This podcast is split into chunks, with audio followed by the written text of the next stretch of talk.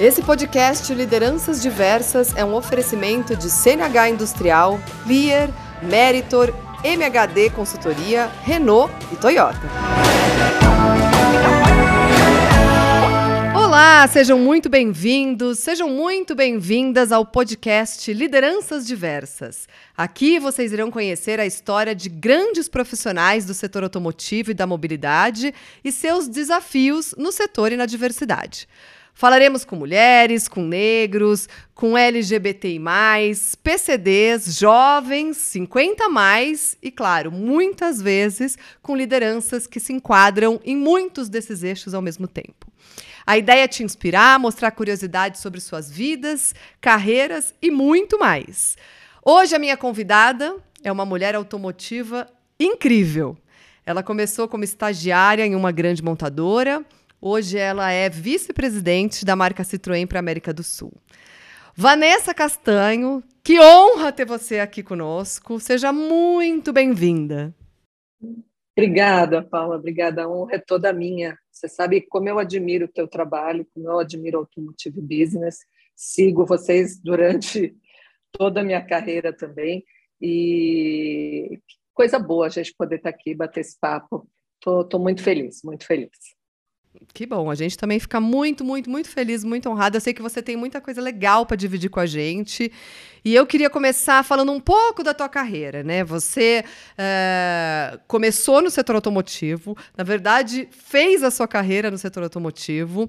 Eu sei que você ficou quase 20 anos, não sei exatamente quantos anos, numa grande montadora, o que não é muito comum hoje em dia, né? A gente percebe essa ansiedade dos jovens, principalmente, né, em transitar por várias empresas durante a carreira. Mas você teve essa experiência que eu queria que você contasse um pouco, porque só como curiosidade, na nossa pesquisa de diversidade no setor automotivo, a gente tem lá um dado que fala que as mulheres elas não ficam mais do que cinco anos, em média, nas empresas. Então é interessante ter aqui uma mulher que tem toda essa trajetória aí para contar para a gente, especialmente desse desafio que você teve esses aprendizados durante tanto tempo aí em uma empresa e também com essa carreira no setor. Conta pra gente. Não, vou contar. Bom, foram 23 anos nessa, nessa indústria, mas o tempo máximo que eu fiquei numa posição foram cinco anos, porque cada dois, três anos eu ia pulando, ia, ia mudando de, de função. E isso foi fantástico para minha carreira, porque primeiro é uma experiência tanto área comercial como marketing, publicidade, relações governamentais, responsabilidade social, produto. Então foi foi passando e cada cada nova etapa era um novo desafio, né? Porque você, você tem que aprender tudo diferente é, é, e ao mesmo tempo gratificante, porque você está aprendendo, né? Você está buscando, está se aprimorando, está entendendo e está abrindo a tua cabeça. E eu brinco colocando coisas novas no cinto da Batgirl, né? então, que isso vai te ajudar na vida, vai te ajudar nas tuas próximas posições.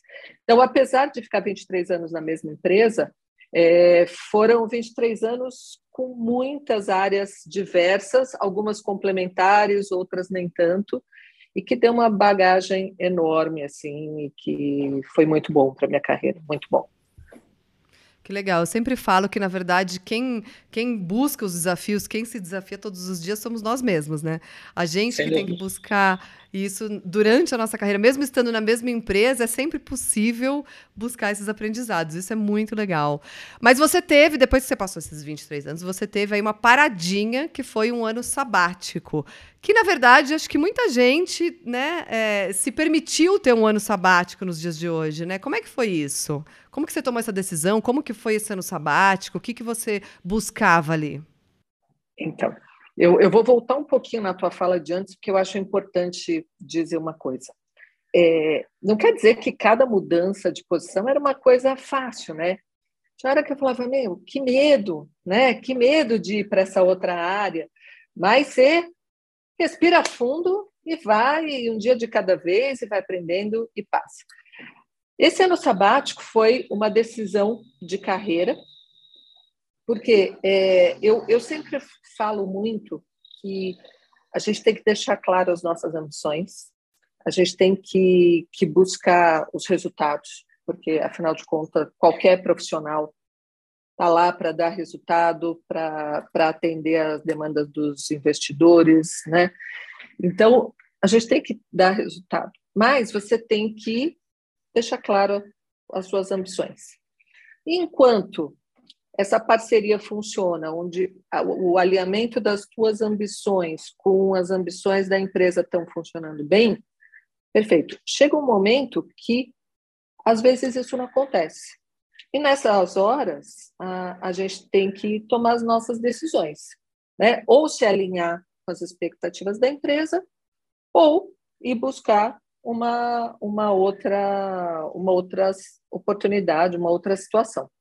E foi exatamente nesse momento que eu falei: não, acho que o momento foi uma jornada linda, com muito aprendizado, com, com muito crescimento, com muito resultado. Então, foi, foi uma coisa ganha-ganha durante muito tempo, mas naquele momento as, as expectativas estavam diferentes. E aí foi hora de cada um seguir o seu caminho. E foi nesse momento que eu resolvi tirar esse ano sabático e eu tinha uma vontade muito grande de abrir meu próprio negócio. Então eu falei, bom, é nesse momento que eu vou fazer meu plano de aposentadoria.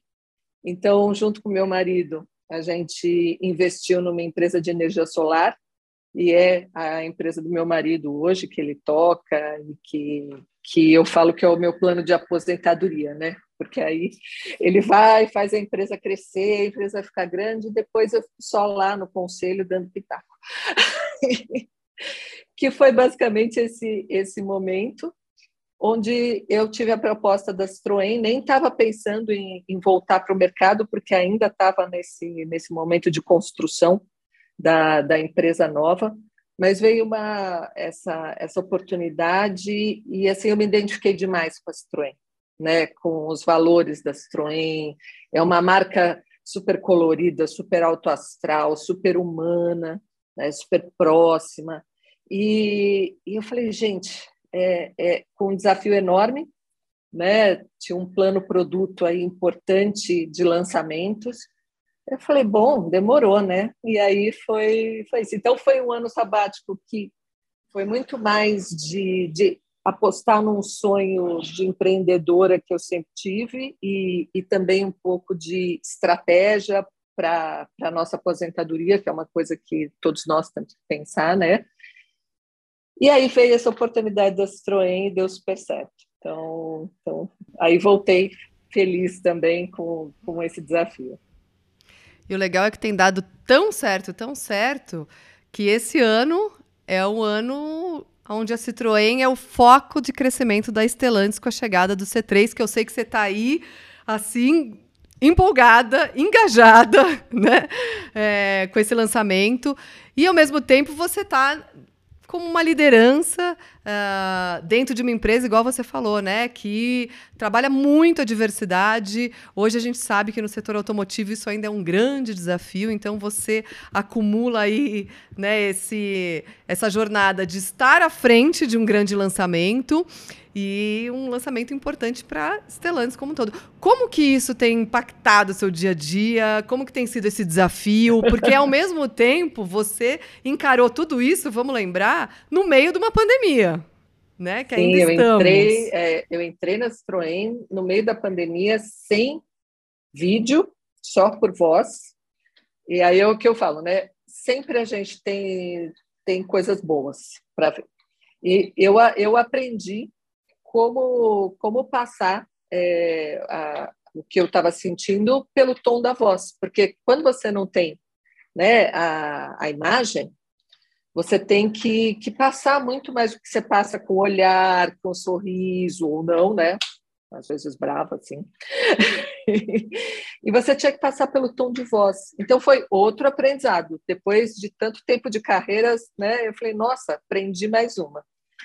E, e foi desafiador, sem dúvida, porque era uma empresa nova, não conhecia ninguém, só por voz, sem contato. Fui ter o contato com o meu chefe na época, um ano quase depois, primeiro contato pessoal.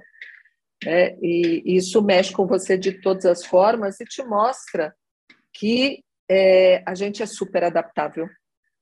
Né? A gente tem uma força interior que supera até os, os desafios mais, mais bizarros, se é que eu posso dizer, né? porque essa pandemia realmente né? E, e, e, todo um invólucro emocional também, né? Porque você estava ali é, se adaptando a uma empresa nova, ao mesmo tempo é, sofrendo situações pessoais por causa da, da pandemia.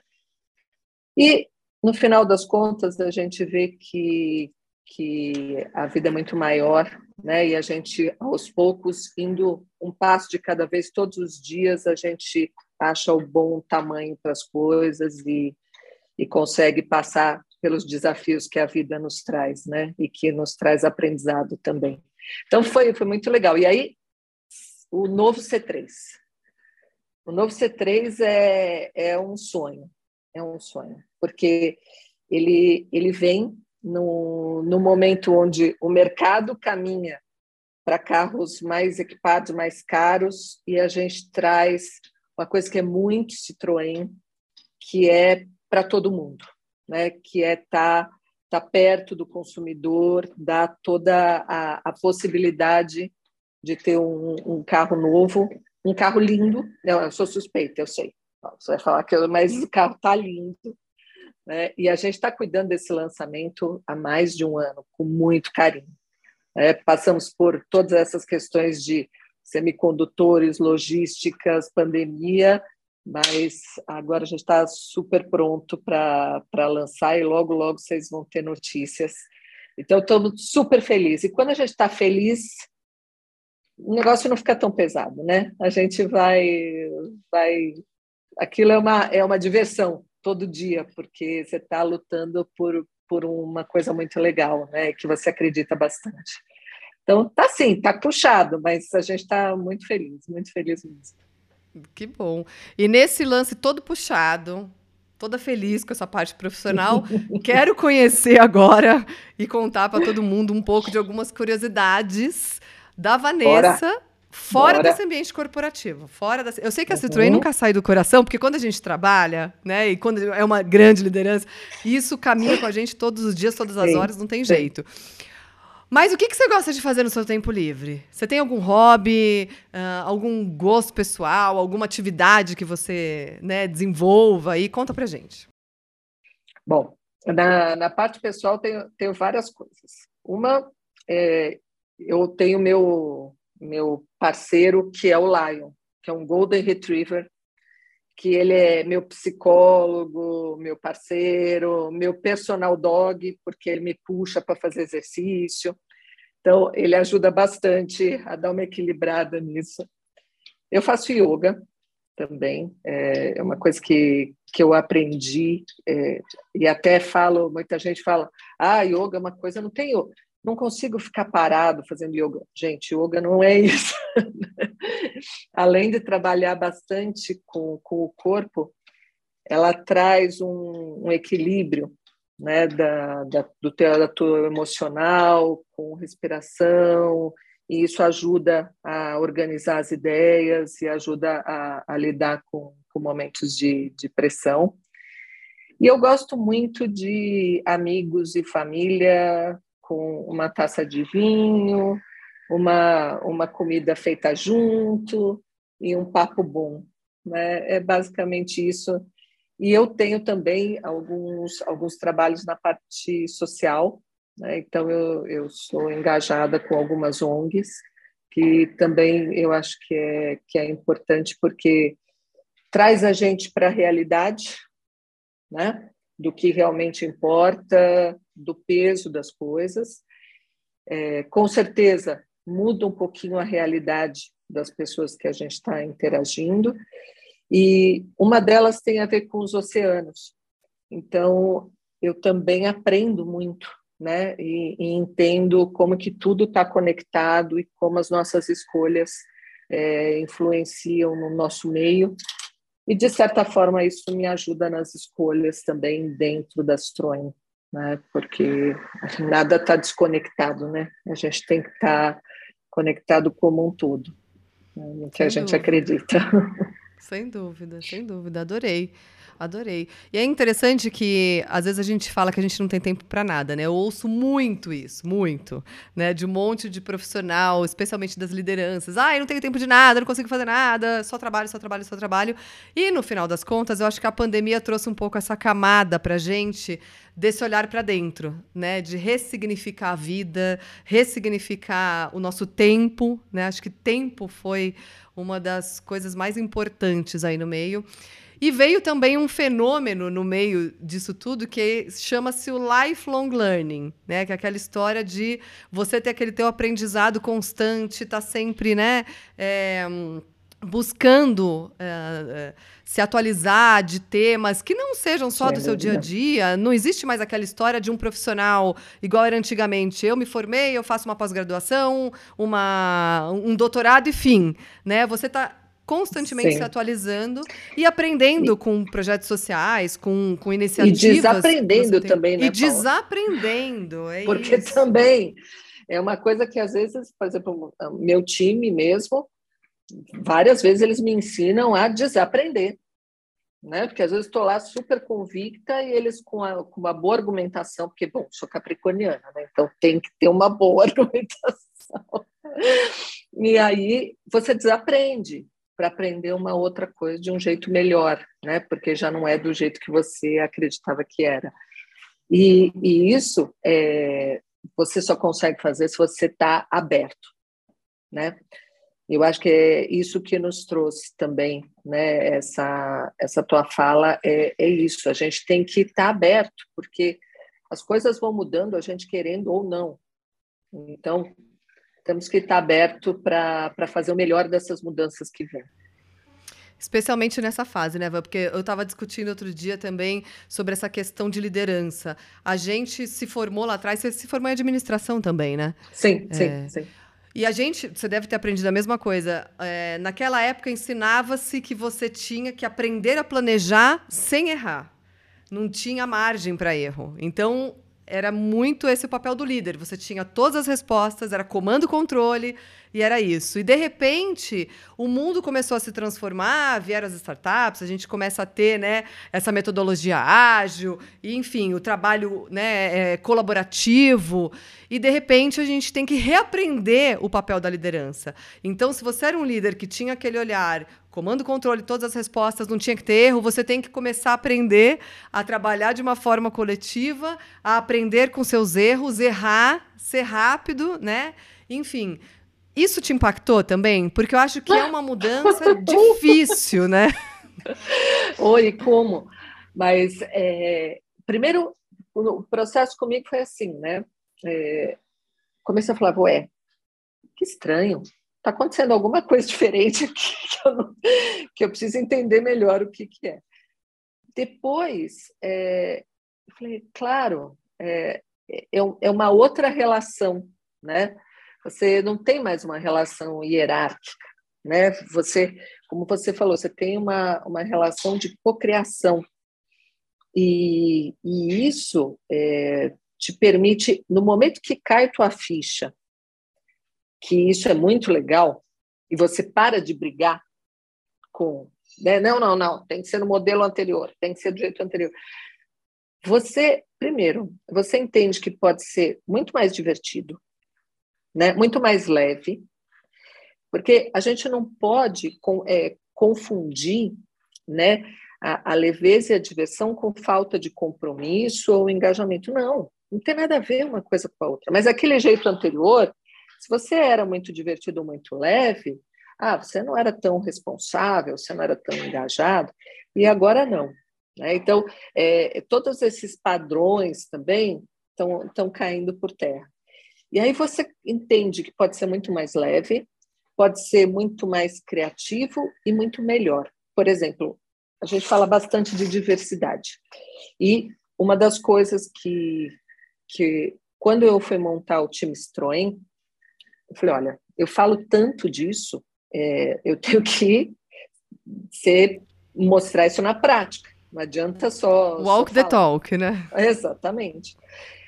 E montamos um time com 50% de mulheres na gestão, com diferentes nacionalidades. Então, por exemplo, um terço da, da equipe Citroën são argentinos, é, pessoas de todas as gerações. Né? Então, eu tenho pessoas de mais de 50, tenho pessoas de 30 e vários entre esses dois.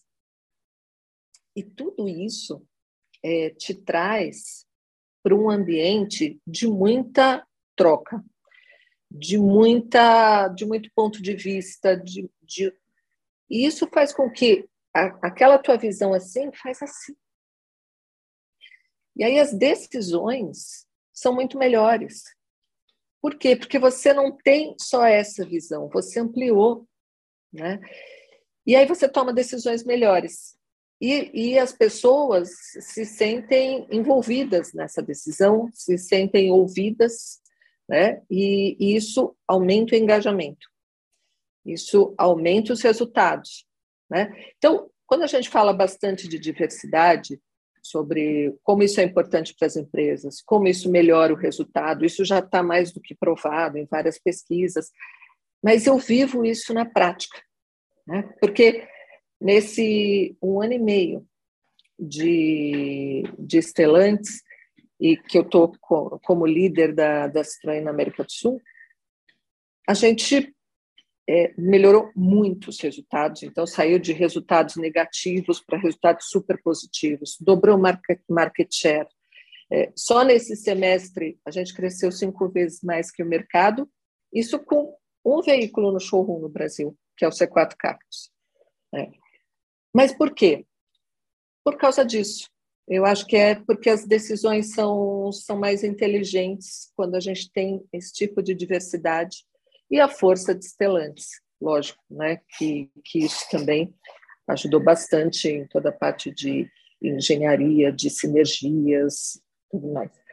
Então, é, é, muito aprendizado e a gente tem que estar aberto mesmo, porque o mundo mudou e está melhor né? Tá, tá melhor em muitas coisas e a gente tem que aproveitar isso. Permitiu com que o líder se humanizasse um pouco, né? Mas ouvindo você falar tudo isso, eu percebo que assim tem essa camada da diversidade que eu acho que é fundamental, né? Acho que a gente consegue mais respostas, ser mais inovador quando a gente tem pensamentos diversos. Mas ao mesmo tempo, ainda encara assim um pouco esse papel da liderança com uma outra camadinha, que eu não sei se você sentiu também nessas mudanças todas. Porque, além de trabalhar a diversidade, o líder ele teve que aprender é, a se doar um pouco mais, a se anular muitas vezes para tentar tirar o melhor de todas essas pessoas que compõem esse grupo co-criativo. Então, isso não era o que acontecia antigamente nas funções hierárquicas que a gente tinha naquele né, modelo diferente. Hoje, trabalhar de uma forma mais coletiva, mais co-criativa, requer com que o líder tenha essa humildade de se anular muitas vezes para tentar tirar o melhor de todo mundo. E muitas vezes esse líder não consegue se encontrar nessa nova realidade. Não é para todo mundo, né? O líder tem que de fato se preparar para isso. Eu percebo que para você parece que foi fácil, né? Essa caminhada. Não sei se para mulheres talvez seja mais fácil por a gente poder trazer essa camada emocional e humana para fora. Eu acho que sim. Que que Eu acho que sim, Paula, porque porque a gente não esperam tanta rigidez né, da mulher quando na verdade esperam na parte de, de mostrar competência né então por exemplo na minha carreira várias vezes às vezes eu eu me masculinizei para para meio me sentir um pouco equivalente naquele ambiente né e, e, hoje isso não é mais necessário, ainda bem, graças à nossa luta diária. Né? Mas eu acho que a mulher ela, ela é mais, mais aberta, ela, ela, ela é mais leve, eu acho. Não, não com ela mesma, com os outros. Né? Com a gente, a gente é super dura, super exigente, né? mas também é um aprendizado, de também ser, ser um pouco mais generoso conosco, porque porque precisa, né? Precisa desse desse Então, eu acho que sim, eu acho que as mulheres elas eu acho que elas lidam melhor com essa nova nova fase porque já já está um pouco dentro do DNA da mulher ser mais aberta, acolhedora, né? Mas tem muitos homens que estão já agarrando isso muito bem, muito bem. Então, acho que é, é, é, da pessoa, né? Do perfil da pessoa. Agora, alguns não se encaixam, vai se encaixar, vai se encaixar, porque porque é um pouco soltar soltar as armaduras, né? Muito muito daquilo também era um pouco de uma armadura para sobreviver no ambiente do jeito que era. Então, agora eu acho que a gente tem tem mais chance de ser é, você mesmo, sem precisar tanto dessas armaduras que que no passado era muito comum para qualquer profissional, não só homem ou mulher, qualquer profissional no geral. Que bom. Dúvida. Que bom. Que bom, que bom. Que seja assim, que seja uma evolução e que seja sem volta, que a gente siga nessa direção aí, né? Vai, falando um pouco dessa parte de atualização, aprendizado e tudo mais, a gente falou, né, que não, não, a gente tem que ter esse aprendizado constante, a gente não tem mais aquela história de ter duas graduações, uma pós e acabou, né? Você tem tempo de se atualizar? Como que você se atualiza? Com cursos, com livros, com viagens, é, com depoimentos, com pessoas, com filmes? Como que é a sua atualização constante nesse mundo aí? Olha, livros, com certeza. A minha equipe, com certeza. né? é, próprio, a própria fusão é, trouxe um, um, banho de atualização em várias coisas, porque a Stellantis tem uma preocupação mu muito com a informação. Então, por exemplo, você tem mil cursos online para você fazer a hora que você quiser sobre os temas mais diversos, né? sobre tecnologia, sobre gestão, sobre diversidade, enfim, sobre tudo. É, meu filho meu filho é, é, parte da minha atualização. Porque... Sempre, né? Quantos anos ele tem? Tá com 17, vai fazer 18 no início do ano, ou melhor, este homem, né? Porque eu ainda acho que é uma pequena criança, mas é um homem já. E, e eles eles trazem questionamentos, ele, ele me pergunta coisas, eu falo coisas, não é que ele aceita, ele quer saber por quê, ele não concorda, né? E, então isso faz com que a gente tenha um outro olhar e se atualize também. Mas é, passando esse momento de lançamento, eu quero fazer uma coisa mais estruturada, porque eu acho que é, que é importante. Eu acho que é bem importante. Então, Quando você fala estruturada, você fala o quê? Tipo uma pós-graduação, algum curso Exato, exato, alguma coisa assim. Mas, mas assim, é, é o aprendizado ele, ele não é estático, né? Você estando aberto, você aprende toda hora. E eu sei que eu tenho muito a aprender, né? Graças a Deus. Eu acho que isso, isso é, é o primeiro passo, porque, como você falou nesse processo, tinha muito que o, o líder ele, ele sabia de tudo, né? Ele não, ele era onipotente, onipresente, né? E, e não, o líder é um ser humano né, que tem suas forças, as suas fraquezas, e está aprendendo todos os dias, e essa troca é, é importante. Né? Ele tem experiências de vida diferente das suas e, e, e chegou lá por méritos.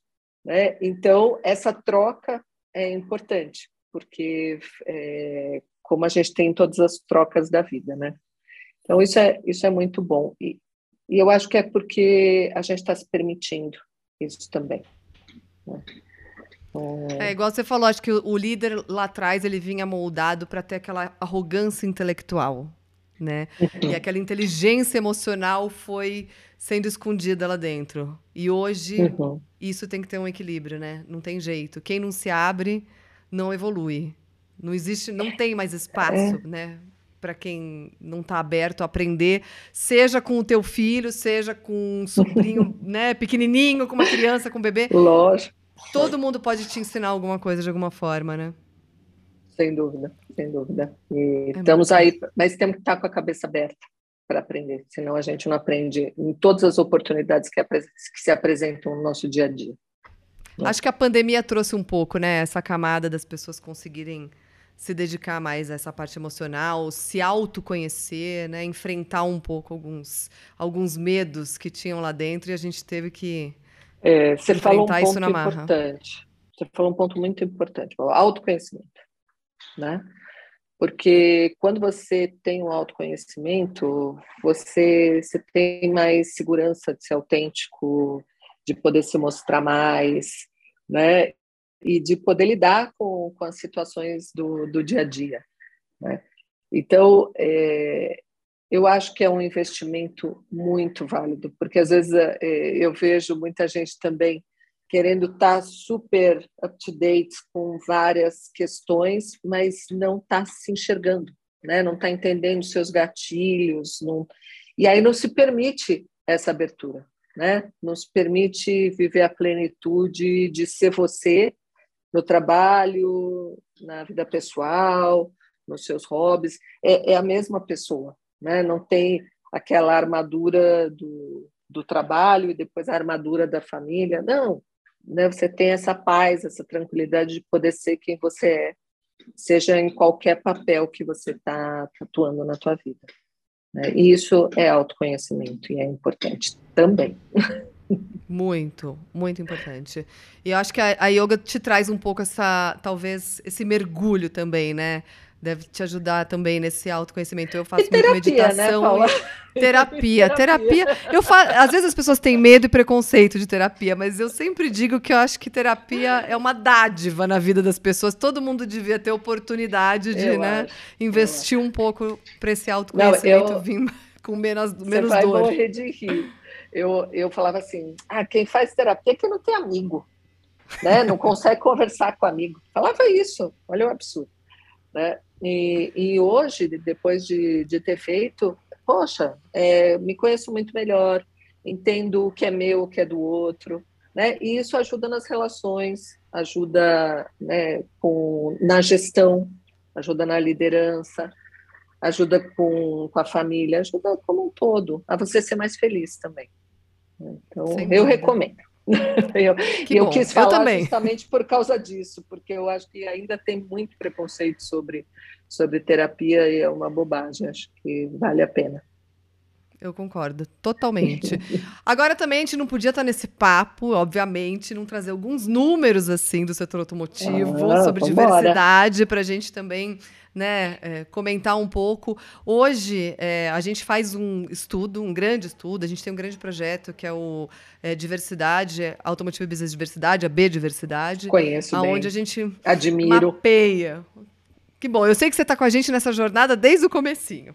Né? E, e a gente começou a mapear essa presença feminina e depois, claro, né, a gente ampliou isso para outros eixos, não só gênero, desde 2017. E é interessante que quando a gente faz esse recorte hoje, a gente percebe que de 2017 para cá, essa presença feminina caiu.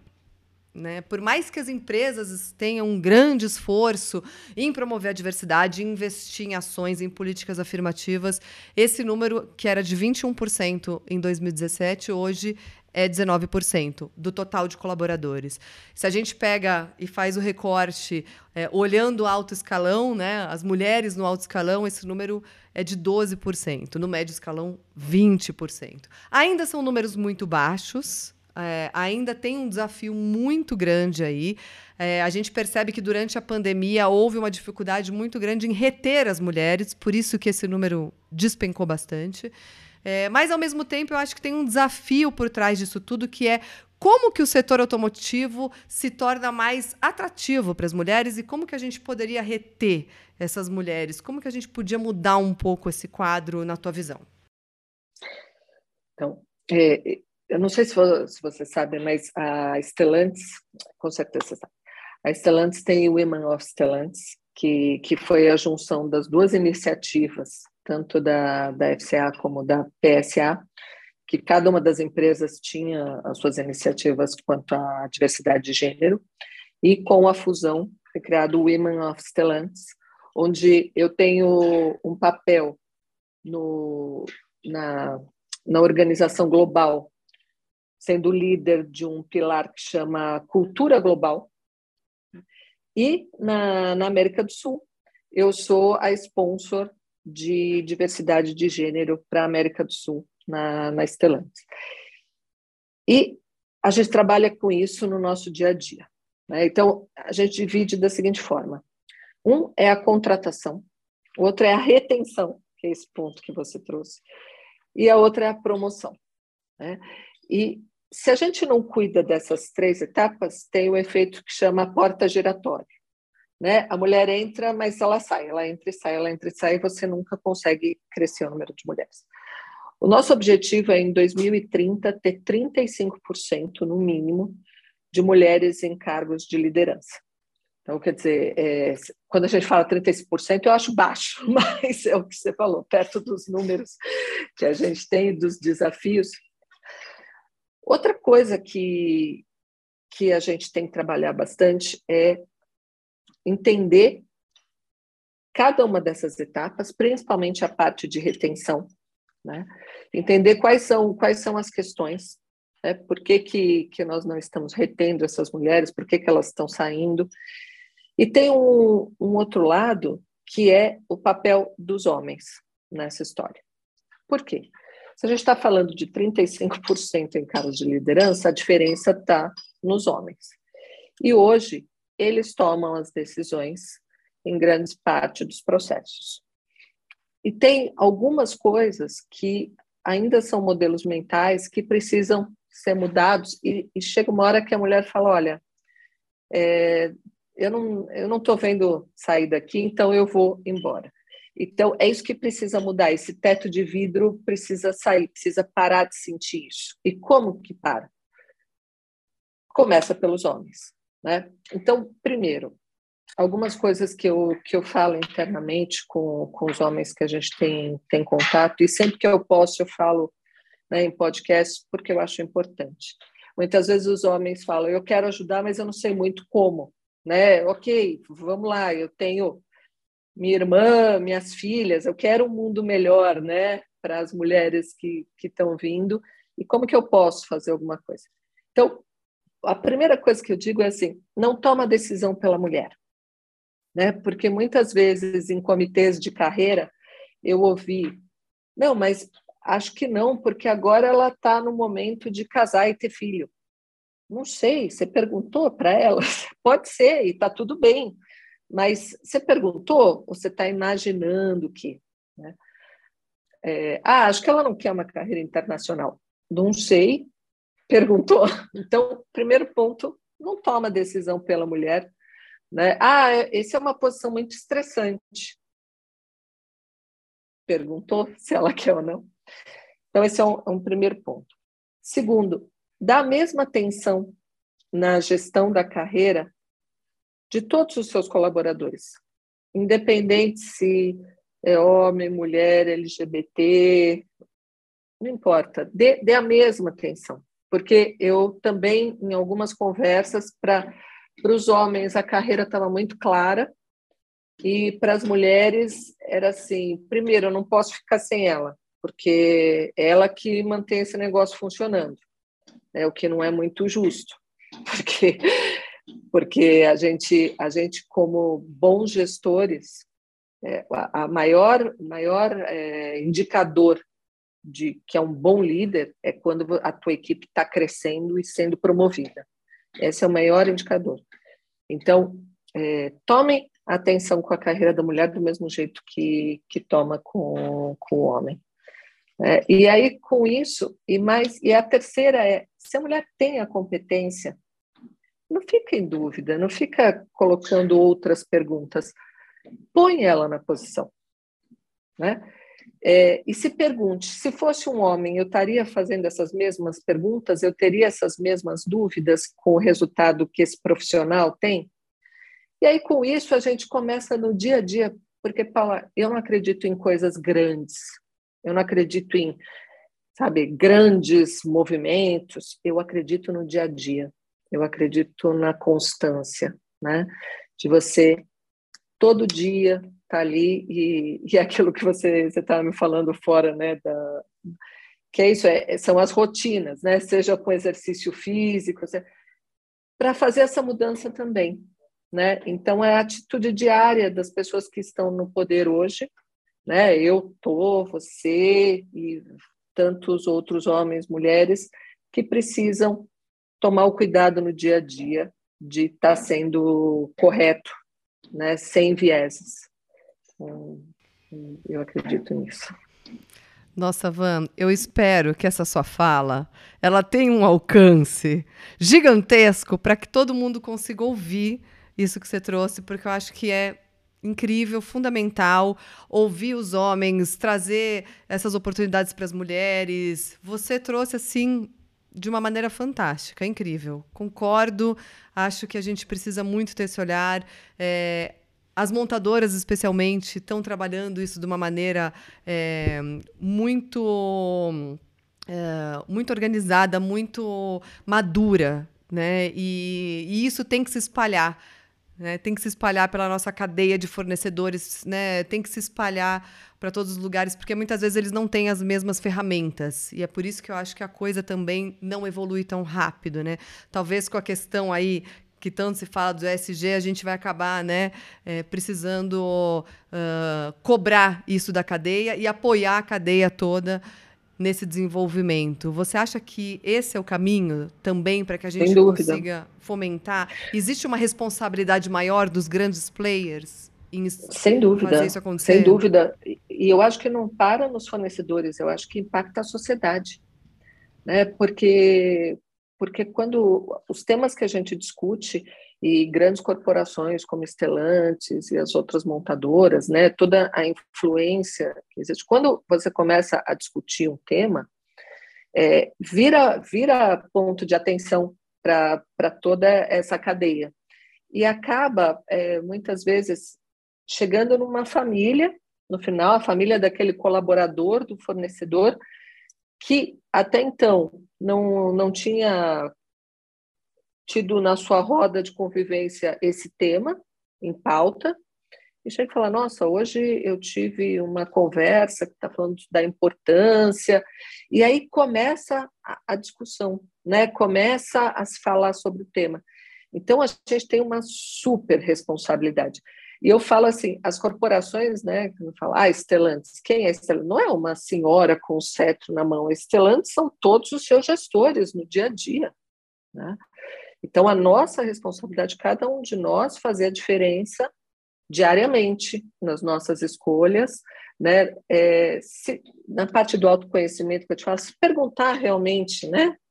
Eu estou fazendo o meu melhor para mudar essa situação, né? E aí, com isso, tomar as boas decisões, né? abrir espaço.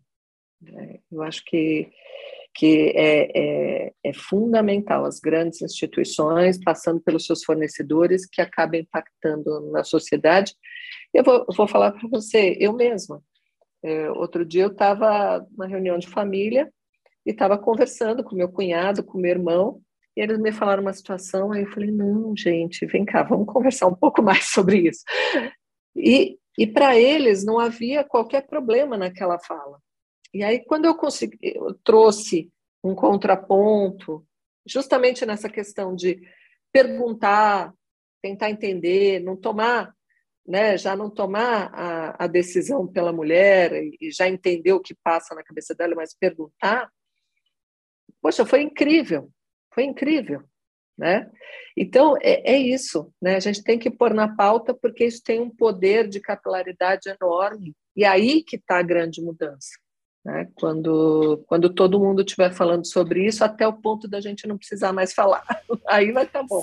Sempre digo isso. Nosso sonho é não precisar mais falar disso, né? Exato, falo. Exato, Nosso exato. tempo está curtinho. Eu tenho uma ah, última não. perguntinha. Não, olha, não. eu ficaria aqui horas e horas falando sobre isso, sempre. Né? Se a gente começar. Duas, duas apaixonadas. Sem dúvida. Mas eu queria que você deixasse aí, finalizasse com duas coisinhas. Primeiro, uma mensagem para essas mulheres todas que estão aí pensando em ingressar no setor automotivo ou pensando em sair do setor automotivo. Né, uma mensagem sua aí especial e que você me contasse qual é aí o legado que você sonha deixar antes de você partir também aí para esse teu plano B da aposentadoria que você já contou para a gente no começo do papo. Vai demorar ainda, mas. Bom, é, a, a, primeira parte, que é a questão de qual, o que, que eu recomendo, eu falo isso várias vezes, porque se eu, se eu encontrasse com a Vanessa de 25 anos lá atrás, né, eu falarei isso para ela. É, primeiro, abre suas asas, eu falo isso sempre, porque as mulheres elas se questionam muito, né? Se se está pronta, se é isso, se não é, se para. Tem muita coisa dentro da gente, né? Tem muito conhecimento, tem muita dedicação, tem muita coisa. Tem falhas, sim, tem coisas a aprender pra caramba, mas tem muita coisa boa dentro de nós. E muitas vezes, pelo, pelo ambiente ou pela dúvida do outro, que é do outro, não é tua, né? A gente se encolhe e fica um pouco à, à mercê do que os outros vão decidir sobre a sua carreira. Então, não. Abra suas asas, vai, vai, vai atrás dos seus sonhos, deixa claro aonde você quer ir, tudo bem se mudar de ideia no caminho, porque a vida é assim, né? Mas deixe claro e abre as asas e vai. Vai com leveza, vai sabendo que não precisa saber tudo. Vai, vai, você vai encontrando as respostas no caminho, mas vai, vai ser feliz. Né? Então, esse, esse é, o, é o que eu deixo, e é o que eu falo para mim todo dia, né? Porque tem dias que a gente também fala, ai, será? Não, né? Peraí, que, que, por que, que você está se sentindo assim? Reorganiza ali, arruma aqui e abra suas asas e vai. Então, esse eu acho que é, que é importante. E a parte do legado é, é quando algumas mulheres vêm para mim e falam: puxa, eu escutei a tua fala, ou eu li alguma coisa, eu me identifico, é isso que acontece, me ajudou, eu consegui enxergar as coisas diferente. Ah, acabou, né? Posso ir para casa dormir, porque já está tudo bem. É porque no final é isso, né? Se a gente pode fazer a diferença na vida de alguém, diminuir um sofrimento e, e deixar a pessoa poder colocar aquilo para fora, tem uma coisa que é dela, tem uma responsabilidade que é de cada um, mas se a gente pode tirar um pouquinho do sofrimento, mostrando que, que tem formas de, de fazer, que tem como, como romper. Eu só fico triste com uma coisa, Paula, quando às vezes eu ouço algumas mulheres falarem assim: ah, eu, eu não senti nada durante a minha carreira, nunca senti nenhum tipo de. Eu falo, nossa, que sorte! que sorte, porque hoje eu ainda, mesmo com um cargo, um histórico e coisa, às vezes eu me deparo com essas situações e eu falo, ok, preconceito é do outro, não é meu, vamos ver qual é a melhor forma de lidar com isso e não deixar que isso é, bloqueie os objetivos, os, o que tem que ser feito, né? Mas, é, infelizmente, está aí, e eu vou te falar, eu, como cresci numa sociedade machista, eu também tenho que lidar com o meu machismo. Parece uma coisa bizarra, mas muitas vezes eu paro e falo: Oi, Vanessa, que que. Oi, para com isso já, né? Mas é, é tá, tá enraizado. Então, não é uma coisa de, de culpa, é, é uma coisa que a sociedade está assim. Então, a gente só tem que prestar atenção. E aí, no dia a dia, ir tentando mudar esses comportamentos. Então, eu acho que o, o legado é, é esse: se a gente conseguir plantar uma sementinha, seja na mulher, para mudança de atitude, de como enfrentar essas situações com mais leveza e com mais força, seja para todo esse esse meio ambiente que vivemos também ter a cabeça um pouco mais aberta e, e fazer uma mudança diária já vai estar tá sensacional. Adorei. Tenho certeza absoluta que teu legado está garantido, porque eu sei de muitas mulheres que se inspiram e que sentem tudo isso que você gostaria que, que elas sentissem. Gratidão. Eu sou uma delas. Tenho aí uma inspiração enorme em você. A gente já conversou, estamos muito próximas assim nesses últimos tempos e, a e é muito legal. A gente se retroalimenta, né, Paula? A gente se retroalimenta. Tem que ser assim, né? Isso é muito bom. Tem que ser assim, sem dúvida, sem dúvida. Van, super obrigada por estar aqui com a gente. Gratidão é minha, toda minha. Foi um prazer falar com você, poder trazer essa sua história e colocar uma potência de alcance em tudo que você trouxe, que eu tenho certeza que vai mexer com muitos corações e muitas pessoas do nosso setor. Super obrigada. Imagina, eu que agradeço. Um beijo enorme e parabéns pelo trabalho lindo que você faz na Automotive Business, na Automotive Business Diversidade em todas os espectros que vocês colocam à mão e que cada vez está crescendo cada vez mais. Conta comigo sempre. E sucesso, sucesso e alegria, né? Que a gente seja feliz no nosso dia a dia, porque a gente está aqui para não só para trabalhar, mas para ser feliz também. É então, isso aí, é isso aí. Um Obrigada, beijo. Van. Hoje nós conversamos com a Vanessa Castanho, vice-presidente da marca Citroën para a América do Sul. Obrigada por estar aqui. Essa é a série Lideranças Diversas, uma produção da Automotive Business. Eu sou a Paula Braga, CEO da Automotive Business. Quem edita esse programa é o Marcos Ambroselli, a direção de arte é do Luiz Prado, a nossa trilha sonora é do Chibrusk, Guilherme Schildberg. Até a próxima.